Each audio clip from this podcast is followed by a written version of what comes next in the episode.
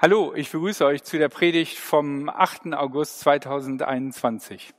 Vielleicht gehört ihr zu den Leuten, die sowieso nur die Predigt sehen wollten. Vielleicht gehört ihr aber auch zu denen, die letzten Sonntag verzweifelt versucht haben, den Livestream zu finden. Wir haben das vergangenen Sonntag leider nicht hingekriegt. Und äh, so haben wir gedacht, es ist gut, dass ich die Predigt einfach für euch nochmal aufnehme.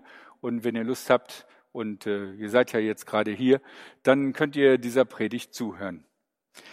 Die Predigt stammt aus dem zweiten Buch Mose und da dem 19. Kapitel. Da heißt es, genau drei Monate nach dem Auszug aus Ägypten kamen die Israeliten in die Wüste Sinai. Sie waren von Rephidim aufgebrochen und erreichten nun die Wüste Sinai. In der Wüste schlugen sie ihr Lager auf. Dort lagerte sich Israel am Fuß des Berges. Mose aber stieg zu Gott hinauf. Da rief ihm der Herr vom Berg aus zu, sag es dem Hause Jakob, verkünde es den Israeliten. Ihr habt gesehen, was ich den Ägyptern angetan habe. Euch aber habe ich wie ein Adler auf Flügeln getragen und hierher zu mir gebracht. Hört jetzt auf meine Stimme und haltet meinen Bund. Dann sollt ihr mein Eigentum sein unter allen Völkern, denn mir gehört die ganze Erde. Ihr aber sollt für mich ein Volk von Priestern sein, ein heiliges Volk. Dieses Wort soll zu den Israeliten sagen. Wir befinden uns genau in einer Situation, die genau vor der berühmten Situation ist, wo Mose den Israeliten die berühmten Steintafeln gibt, auf denen die zehn Gebote und die ganzen anderen Gebote sind. Mose erklimmt also den heiligen Berg und das Volk lagert sich unten am Fuß herum. Drei Monate sind erst seit der Befreiung geschehen. Keine leichte Zeit für Sklaven, die jetzt auf einmal in Freiheit leben. Und auch, wenn man sich das alles so anliest, keine leichte Zeit für Mose und für Gott. Mose, der irgendwie zwischen den Stühlen sitzt und Gott, der so vieles für die Israeliten tut und so leicht das Vertrauen von ihnen verliert. Denn die Israeliten verlieren sehr, sehr schnell die Geduld und den Mut. Man könnte sagen, sie haben eine sehr geringe Frustrationstoleranz. Aber wichtiger als das ist, was Gott hier an dieser Stelle verkündet. Hört jetzt auf meine Stimme und haltet meinen Bund. Dann sollt ihr mein Eigentum sein unter allen Völkern. Denn mir gehört die ganze Erde. Ihr aber sollt für mich ein Volk von Priestern sein, ein heiliges Volk. Vier Dinge möchte ich euch mit auf den Weg geben. Die erste Sache, der Bund. Gott schließt hier mit den Israeliten einen Vertrag. Das ist etwas ganz Besonderes. Naja, eigentlich waren alte, alte Religionen sehr zurechtgeschnitten auf das Volk, in dem sie praktiziert werden und auf die Götter, die angebetet wurden. Die Götter waren normalerweise mächtig, großartig, wunderbar und siegreich. Und so sollten auch ihre Völker sein. Dieser Gott, von dem hier die Rede ist, sucht sich freiwillig ein Volk aus, was aus Sklaven besteht. Sklaven, Diener, Unterdrückte, Verlierer nach damaligem Maßstab. Und interessanterweise sollen sie nicht dann mächtig, großartig und riesig werden, sondern sie sollen heilig sein. Nicht großartige Herrscher der Welt will dieser Gott aus seinem Volk machen, sondern Priester. Natürlich war die Priesterkaste, die die Israeliten zum Beispiel in Ägypten kennengelernt haben, auch äh, eine sehr mächtige Verbindung. Denn die Bindungen zwischen Königshaus und Religion waren natürlich sehr eng. Aber es ist trotzdem etwas anderes, ob ich die prinzipielle Perspektive habe, ihr sollt Könige werden, sollt ein weltliches Reich regieren, oder aber ihr sollt Priester sein, das heißt, ihr sollt eine Verbindung herstellen zwischen Gott und den Menschen und eurer Verantwortung ist hauptsächlich gegenüber Gott. Ein Priester hat als Aufgabe, den Willen seines Gottes zu respektieren, nicht seine Macht zu erhalten. Gott adoptiert hier also quasi eine Bande von Heimatlosen, armen, entflohenen Sklaven, in denen er ihnen diesen Bund anbietet. Er wird sie leiten und so wie ein Adler seine Flügel auf dem Wind ausbreitet und darauf gleitet, so wird er sie tragen. Wenn man sich die, den Sinai vorstellt, diese Schotterwüste und es geht rauf und runter und das sind steinige, harte Wege und man geht da lang und kann sich jeden Fuß stoßen und dann aufblickt und sieht, wie so ein Adler auf der Thermik langsam emporschwebt. Und er muss seine Flügel gar nicht bewegen, sondern er gleitet einfach auf dem warmen, aufsteigenden Winden dann kann man sich vorstellen, was Gott meint, wenn er sagt, ich habe euch nicht durch die Wüste gescheucht, sondern quasi wie ein Adler auf Flügeln geleitet. Und wenn sie den Bund mit Gott halten, indem sie seine Gebote achten und das tun, was ihm wichtig ist, dann wird dieser Bund bestehen und sie werden Priester sein, ein heiliges Volk. Diese Bibelstelle ist bis auf den heutigen Tag relevant. Denn bis auf den heutigen Tag beziehen die Juden ihre Identität aus zum Beispiel dieser Bibelstelle. Weil die Basis ihres Glaubens, ihrer Existenz, das ist der Bund. Das ist ihre Lebensgrundlage.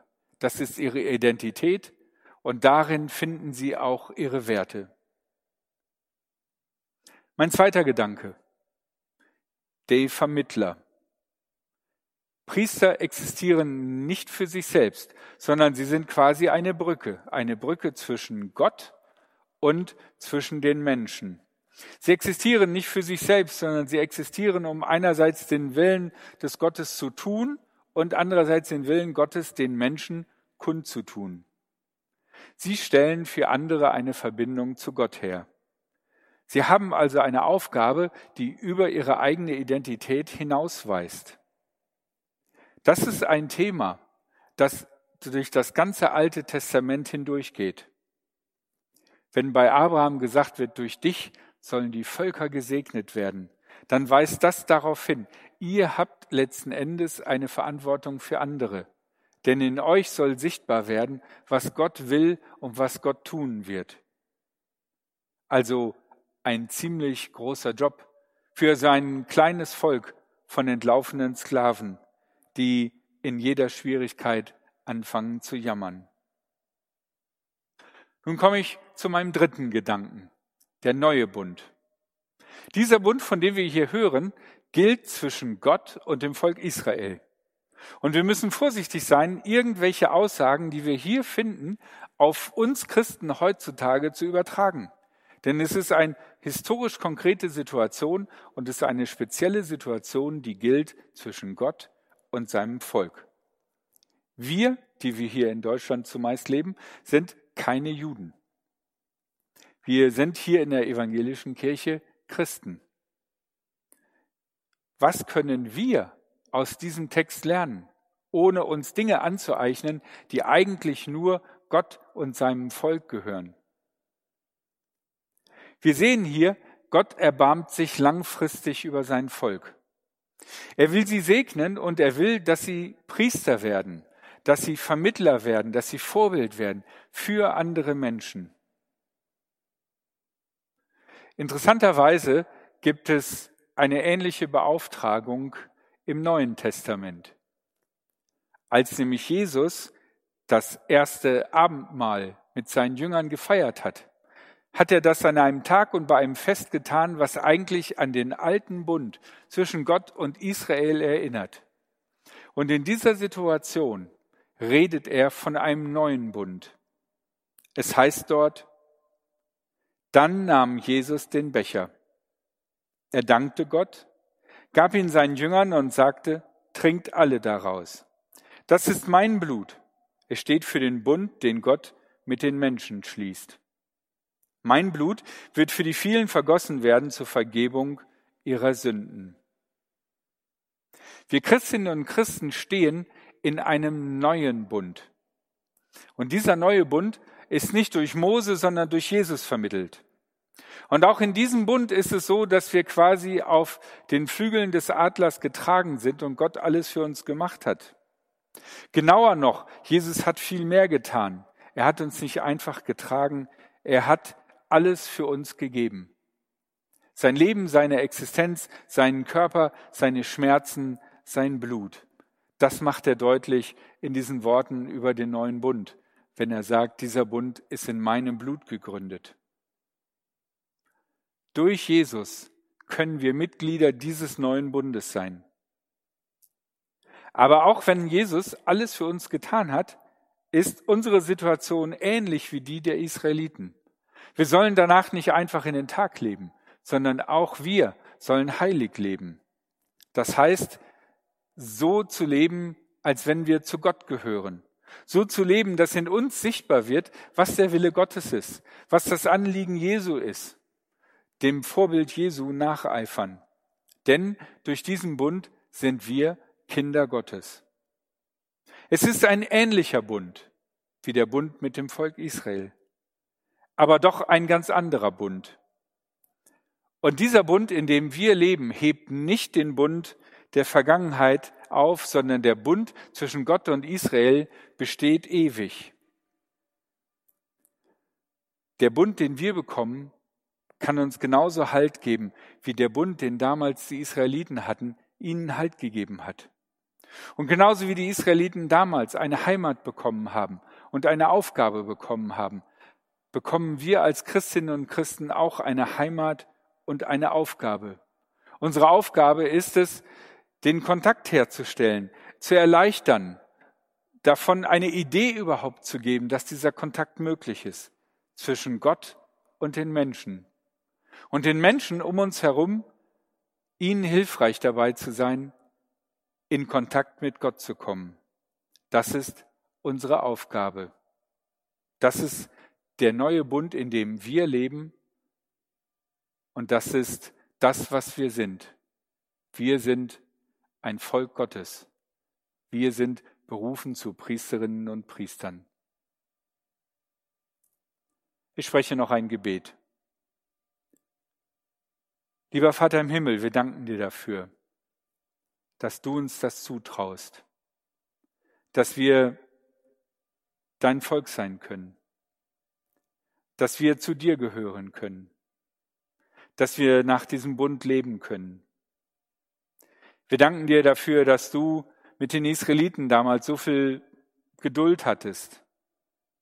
Und wir danken dir dafür, dass wir daraus lernen dürfen, dass du mit uns sehr viel Geduld hast. Wir möchten dich bitten, dass du uns hilfst, dieser Aufgabe nachzukommen.